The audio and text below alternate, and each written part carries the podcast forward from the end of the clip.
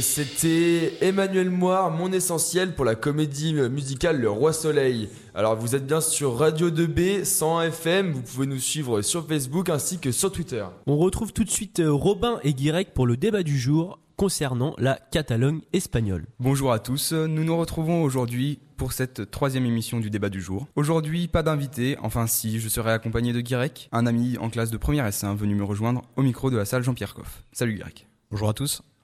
Aujourd'hui, on, parlera de la Catalogne. On abordera d'abord le référendum du 1er octobre et son déroulement quelque peu violent.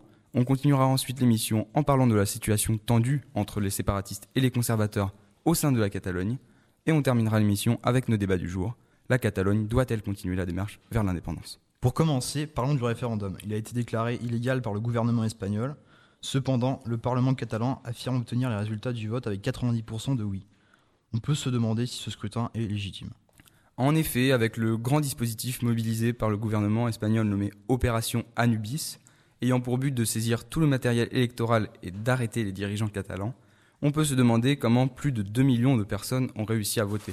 On a vu notamment les images sur Twitter, sur YouTube, des vidéos qui ont circulé de, violences policières assez effroyables, qui ont mis en émoi euh, le monde entier. Euh, de plus, certainement à cause de la mobilisation de presque toutes les forces de l'ordre espagnoles, sur tous les inscrits, moins de la moitié a voté, ce qui signifie que plus de la majorité des Catalans n'a pas, pas pu voter. Peut-être est-ce l'explication à ce résultat écrasant de 90% de oui contre 7% de non. Qu'en penses-tu? Certainement. Euh, le résultat n'aurait pas été le même, mais peut-être qu'il y aurait eu une majorité de oui, en sachant que 200 000 de Catalans ne cessent de défiler dans les rues de Barcelone. Le gouvernement espagnol s'impatiente ces derniers jours, en attendant une réponse claire de la part de Carles Puigdemont, dirigeant catalan qui aurait proclamé la dépendance de la Catalogne la semaine dernière, le mardi 10 octobre. Mariano Rajoy, Premier ministre espagnol, a lancé un ultimatum de 5 jours à Carles Puigdemont afin qu'il apporte une réponse claire et concise. Malgré tout, ce dernier demande deux mois au gouvernement espagnol, sans doute pour réfléchir à ce qu'il doit faire, s'il ne veut pas être placé en détention, tout en trouvant un accord pour l'indépendance de la Catalogne. En effet, la situation, la situation s'intensifie. Le gouvernement espagnol menace d'annuler l'autonomie catalane si Carles Puigdemont ne répond pas avant demain. Cela pourrait provoquer un tollé chez les indépendantistes catalans, avec des manifestations toujours plus provocantes. On parle de chants d'hymnes anti-hispaniques et identitaires, allant jusqu'à une intervention musclée des forces de l'ordre indépendantistes. Que penses-tu de l'intervention lors du référendum du 1er octobre? Eh bien, comme je l'ai dit, Mariano Rajoy a organisé une opération militaire trop importante pour un simple référendum. Je pense qu'il n'aurait pas dû empêcher ces gens de voter, mais simplement ignorer ce vote comme il l'a fait précédemment. On y reviendra plus tard dans l'émission sur les votes précédents euh, pour l'indépendance de la Catalogne. Il y en a eu notamment en 2009 et 2011 et en 2015 également. En 2014, pardon. Il a perdu la bataille des images. Nombre de clichés ont en effet circulé sur les réseaux sociaux tels que Facebook, Twitter, YouTube. Et beaucoup d'hommes politiques internationaux se sont dit étonnés du comportement du dirigeant espagnol, voire apeurés. Certes, mais Mariano Rajoy ne cédera pas, pardon, ne cesse de l'affirmer. Malgré tout, les manifestations sont prolongées, notamment contre la détention de dirigeants catalans. L'Espagne traverse une de ses crises politiques les plus importantes depuis près d'un siècle. Et oui, en effet, euh, on notera tout de même euh, la, montée du dictateur après la Seconde Guerre mondiale, mais en effet, l'Espagne traverse une grande crise politique. Les associations catalanes ont un très fort pouvoir sur les foules et enveniment un peu plus la crise à chaque manifestation. Comme on l'a dit, il y a eu hier une manifestation avec 200 000 personnes et toujours des violences, des blessés. On fait une petite pause en musique avec euh, Antisocial de Trust. A tout de suite sur Radio 2B et restez à l'écoute.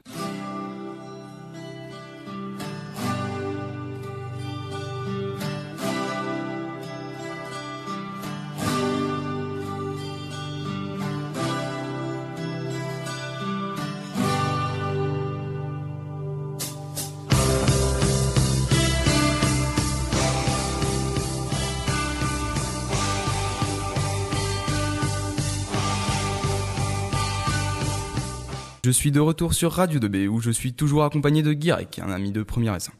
Continuons sur l'indépendance de la Catalogne. Nous étions sur les raisons qui peuvent pousser la Catalogne à l'indépendance. Après tout, serait-ce vraiment bénéfique? À vrai dire, cela euh, ne profiterait à aucun des deux partis.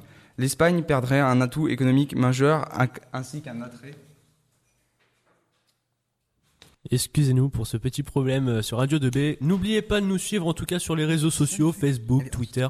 On est sur 101 FM. J'espère que notre semaine radio vous plaît. En tout cas, nous on est très contents euh, de pouvoir euh, passer en direct pendant toute une semaine. C'est un honneur pour nous.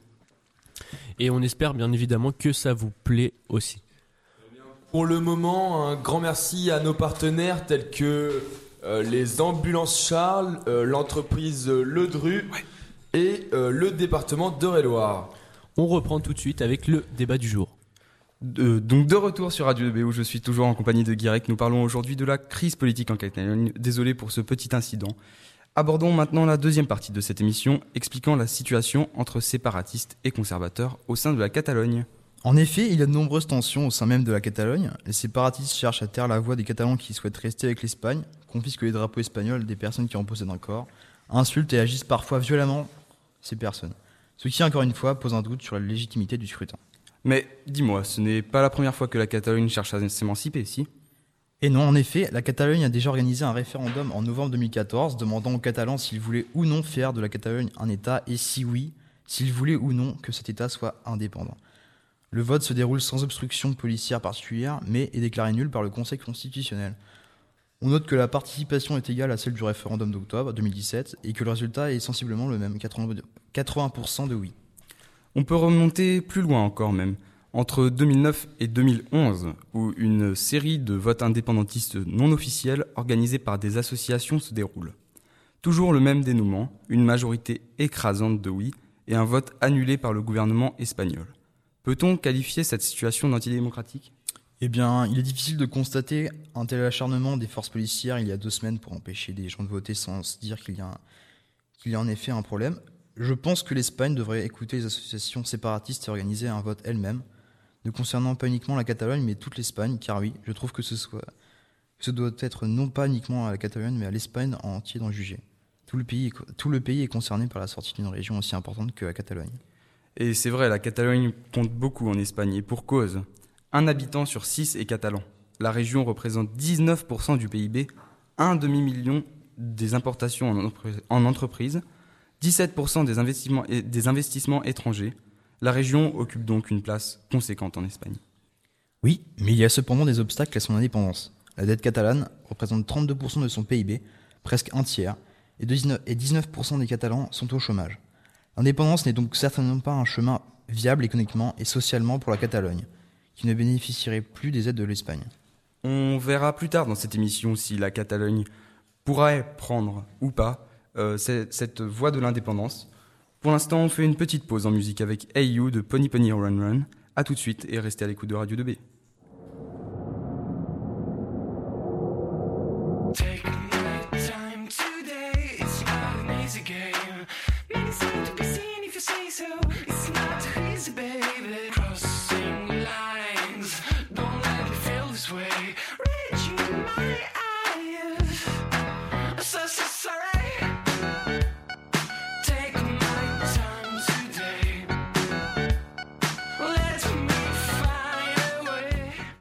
Retour sur Radio 2B où je suis toujours accompagné de Guérec.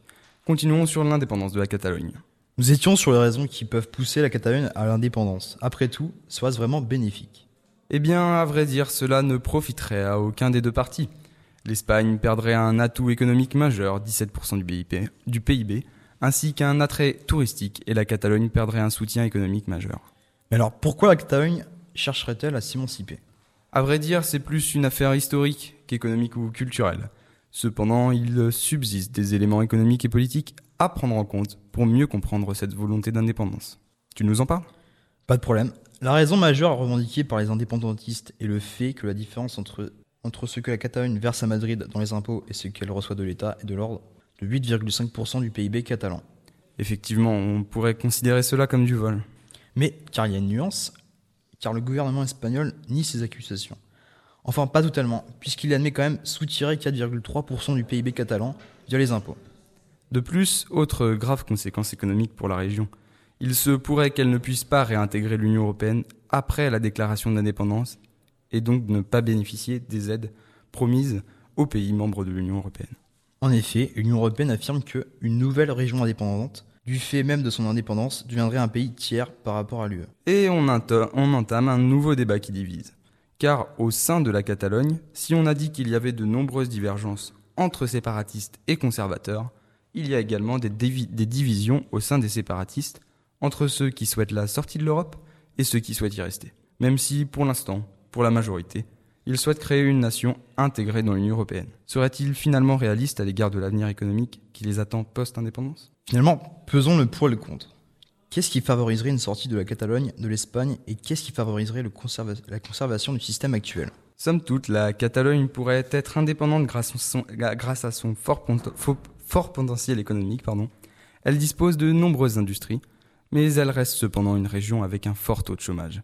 Et se détacher de l'Espagne lui ferait perdre un soutien en cas de crise économique. On peut parler de la floraison nouvelle d'États identitaires en Europe.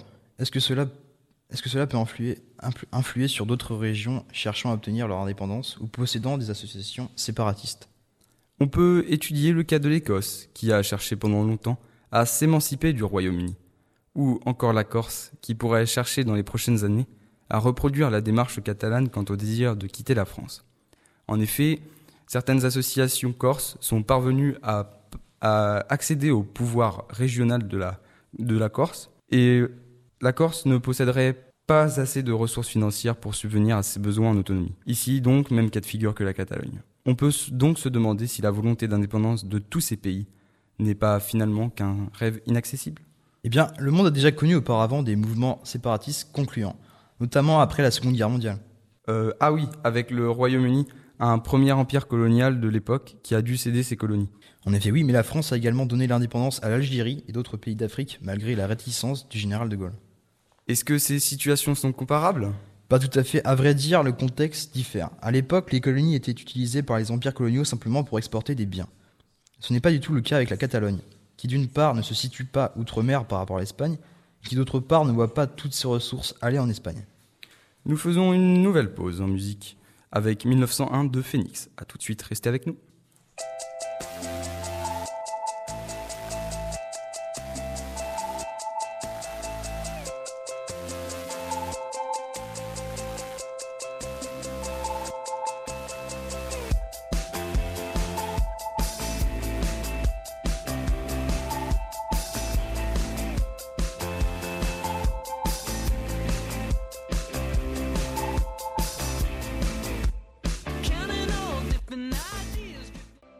De retour sur Radio 2B où nous allons maintenant faire une courte synthèse de ce débat.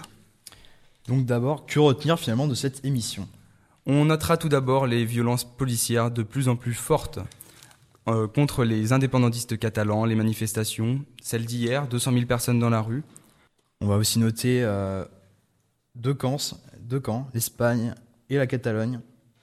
Et euh, on se demande si euh, ce rêve n'est pas finalement inaccessible, avec euh, une volonté tout d'abord de la Catalogne de s'émanciper, peut-être irréelle à cause de son potentiel économique faible, de son important taux de chômage.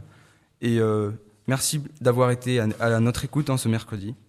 Demain, on se retrouve, même heure, même radio, pour une interview de Pascal de Sensé, conseillère départementale d'Eure-et-Loire. Merci pour votre fidélité. À demain. Radio 2B